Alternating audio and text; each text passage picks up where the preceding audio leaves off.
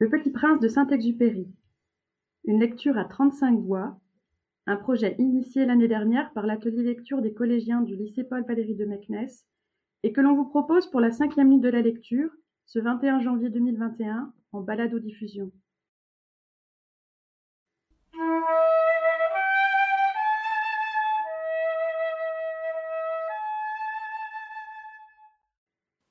Chapitre 1 Lorsque j'avais six ans, j'ai vu, une fois, une magnifique image dans un livre sur la forêt rivière qui s'appelait Histoire vécue.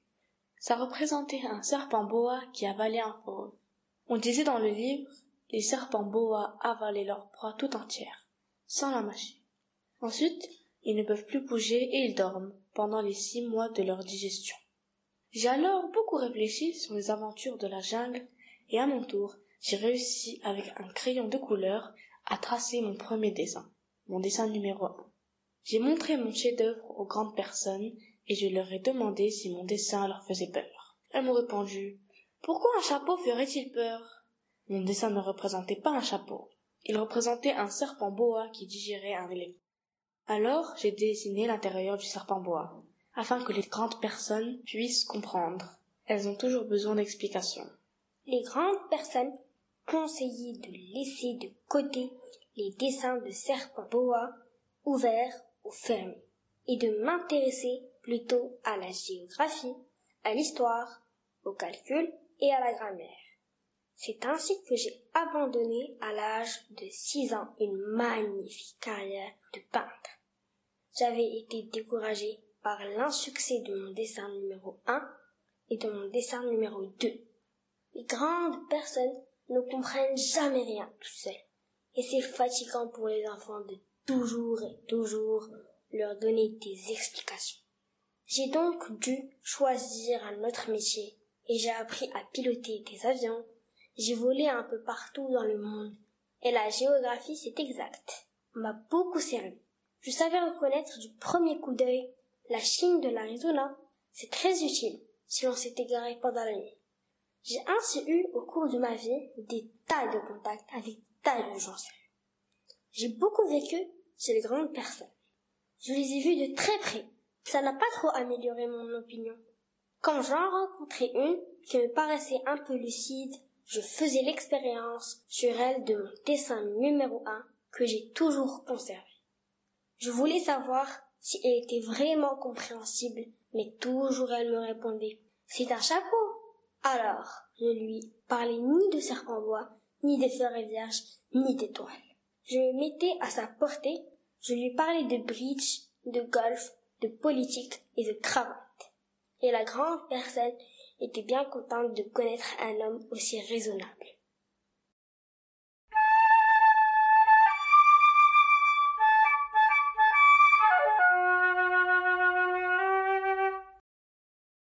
Chapitre 2 j'ai ainsi vécu seul, sans personne avec qui parler véritablement, jusqu'à une panne dans le désert du Sahara, il y a six ans. Quelque chose s'était cassé dans mon moteur. Et comme je n'avais avec moi ni mécanicien ni passager, je me réparais à essayer de réussir, tout seul, une réparation difficile. C'était pour moi une question de vie ou de mort. J'avais à peine de l'eau à boire pour huit jours. Le premier soir, je me suis donc endormi sur le sol, à mille milles de toute terre habitée. J'étais bien plus isolé qu'un naufragé sur un râteau au milieu de l'océan. Alors vous imaginez ma surprise au lever du jour, quand une drôle de petite voix m'a réveillé. Elle disait S'il vous plaît, dessine-moi un mouton. Hein? Dessine-moi un mouton. J'ai sauté sur mes pieds, comme si j'avais été frappé par la foudre. J'ai bien frotté mes yeux, j'ai bien regardé, et j'ai vu un petit bonhomme tout à fait extraordinaire qui me considérait gravement. Je regardais donc cette apparition avec des yeux tout ronds d'étonnement. N'oubliez pas que je me trouvais à mille milles de toute région habitée. Or, mon petit bonhomme ne semblait ni égaré, ni mort de fatigue, ni mort de faim, ni mort de soif, ni mort de peur. Il n'avait en rien l'apparence d'un enfant perdu au milieu du désert, à mille milles de toute région habitée. Quand je réussis enfin à parler, je lui dis Mais qu'est-ce que tu fais là? Et il me répéta alors, tout doucement, comme une chose très sérieuse. S'il vous plaît, dessine-moi un mouton. Quand le mystère est trop impressionnant, on n'ose pas désobéir. Aussi absurde que cela ne me sembla, à mille milles de tout endroit habité, et en danger de mort, je sortis de ma poche une feuille de papier et un stylographe. Mais je me rappelai alors que j'avais surtout étudié la géographie, l'histoire, le calcul et la grammaire, et je dis au petit bonhomme, avec un peu de mauvaise humeur, que je ne savais pas dessiner. Il me répondit.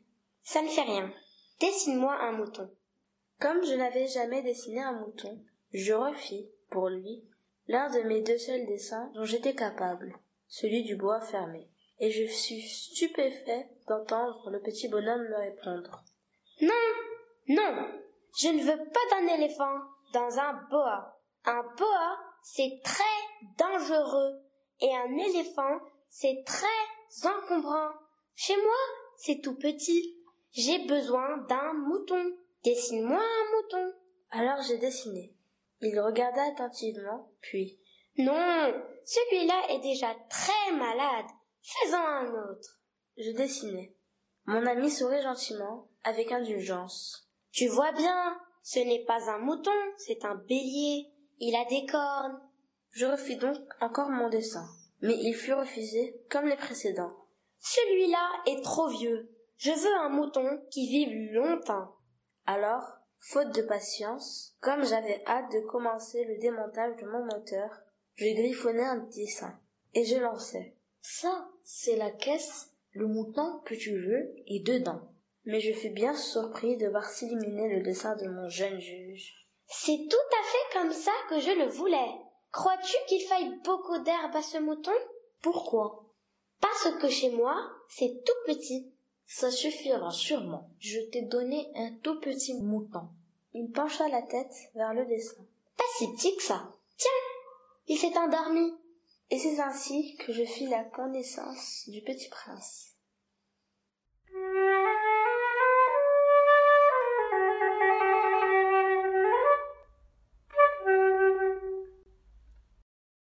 Chapitre 3 Il me fallut longtemps pour comprendre d'où il venait. Le petit prince, qui me posait beaucoup de questions, ne semblait jamais entendre les miennes.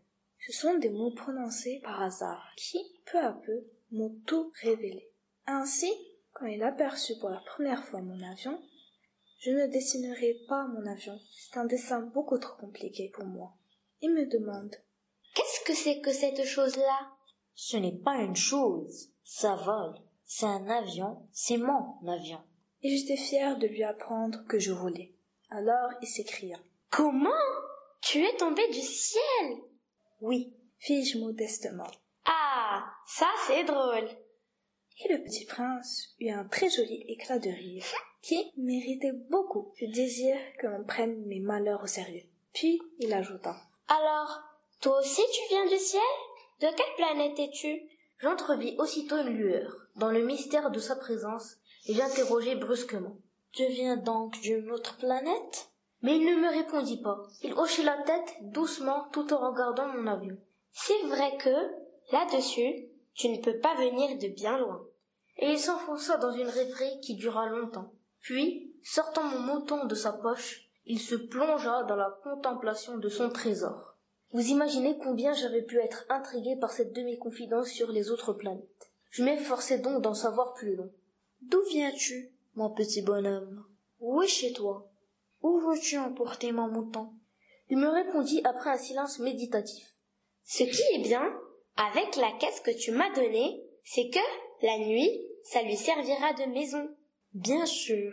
Et si tu es gentil, je te donnerai aussi une corde pour l'attacher pendant le jour et un piquet. La proposition parut choquer le petit prince. L'attacher?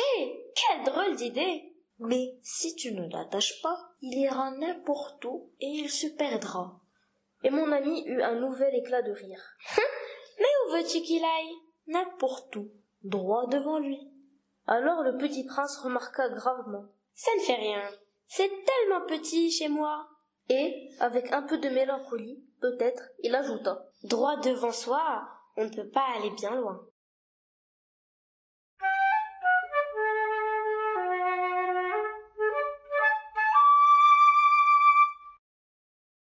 Chapitre 4 J'avais ainsi appris une seconde chose très importante. C'est que sa planète d'origine était à peine plus grande qu'une maison. Ça ne pouvait pas m'étonner beaucoup. Je savais bien qu'en dehors des grosses planètes comme la Terre, Jupiter, Mars ou Vénus, auxquelles on a donné des noms, il y en a des centaines d'autres qui sont quelquefois si petites qu'on a beaucoup de mal à les apercevoir au télescope. Quand un astronome découvre l'une d'elles, il lui donne pour nom un numéro. Il appelle par exemple l'astéroïde 325. J'ai de sérieuses raisons de croire que la planète d'où venait le petit prince est l'astéroïde B612. Cet astéroïde n'a été aperçu qu'une fois au télescope, en 1909 par un astronome turc. Il avait fait alors une grande démonstration de cette découverte à un congrès international d'astronomie. Mais personne ne l'avait cru à cause de son costume. Les grandes personnes sont comme ça. Heureusement, pour la réputation de l'astéroïde B612, un dictateur turc imposa à son peuple, sous peine de mort, de s'habiller à l'européenne. L'astronome refit sa démonstration en 1920 dans un habit très élégant, et cette fois-ci, tout le monde lui fut de son avis.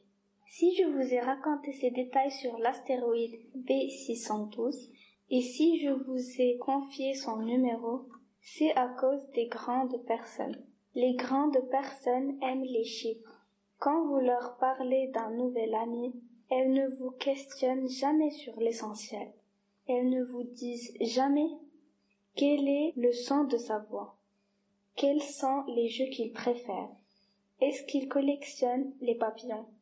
Elles vous demandent quel âge a-t-il, combien a-t-il de frères, combien pèse-t-il, combien gagne son père? Alors seulement elles croient le connaître. Si vous dites aux grandes personnes j'ai vu une belle maison en briques roses, avec des géraniums aux fenêtres et des colombes sur le toit. Elles ne parviennent pas à s'imaginer cette maison.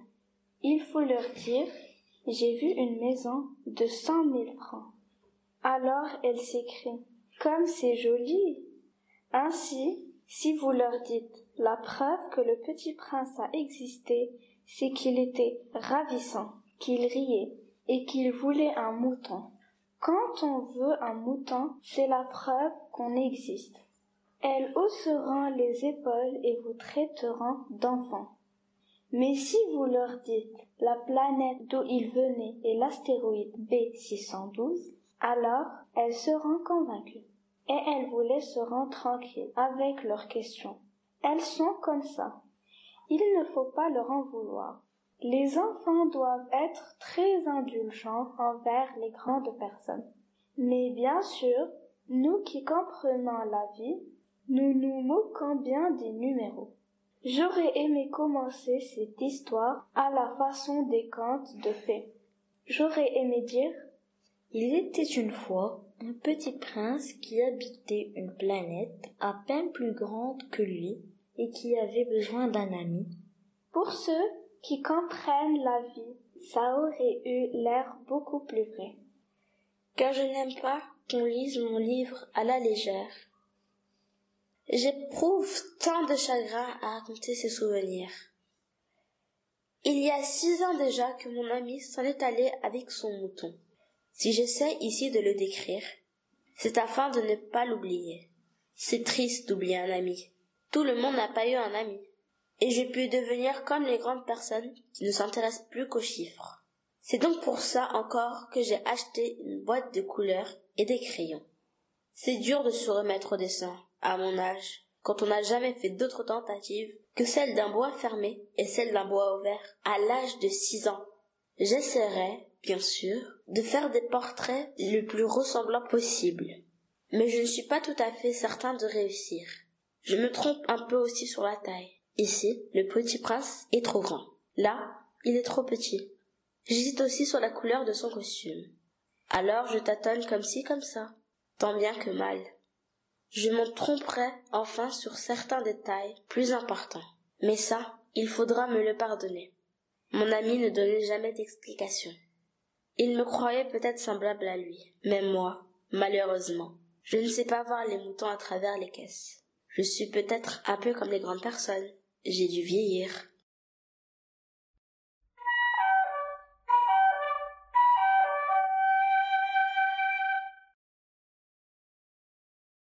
Chapitre 5 Chaque jour j'apprenais quelque chose sur la planète, sur le départ, sur le voyage.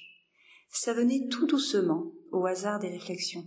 C'est ainsi que, le troisième jour, je connus le drame des baobabs. Cette fois-ci encore, ce fut grâce au mouton, car brusquement le petit prince m'interrogea, comme pris d'un doute grave. C'est bien vrai, n'est-ce pas, que les moutons mangent les arbustes?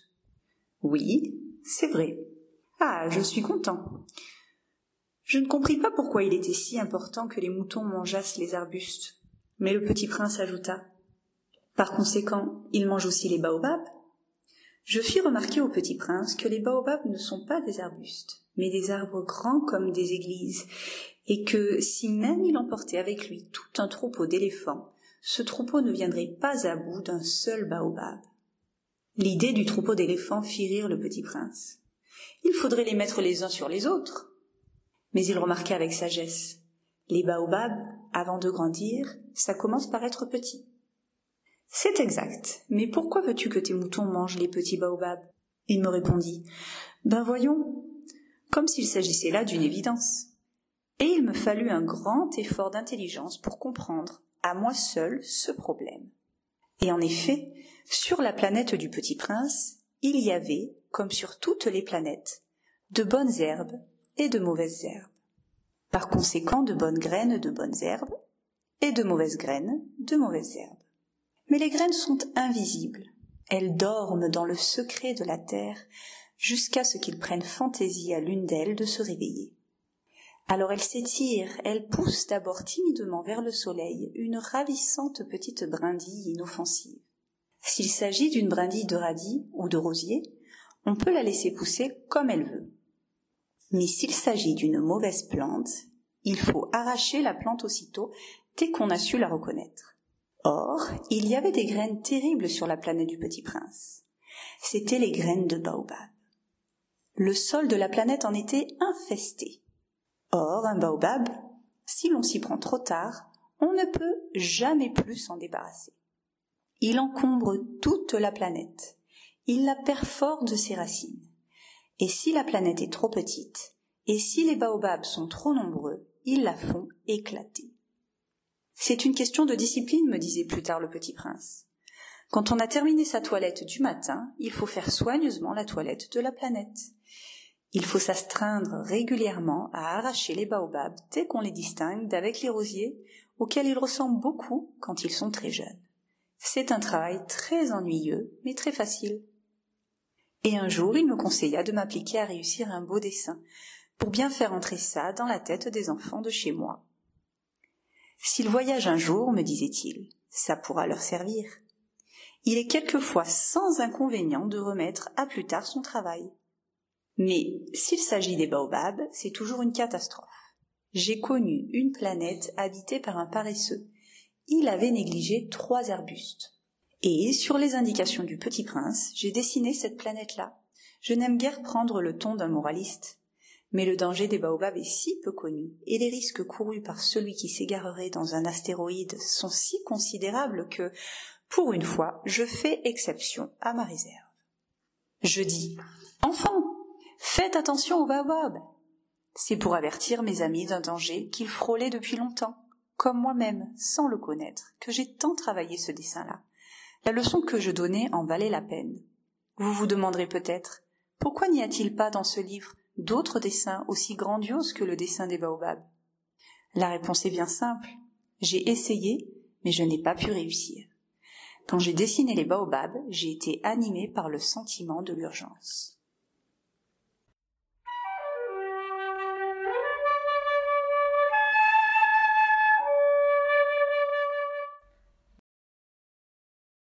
Chapitre 6 Ah Petit prince, j'ai compris peu à peu. Ainsi, ta petite vie mélancolique.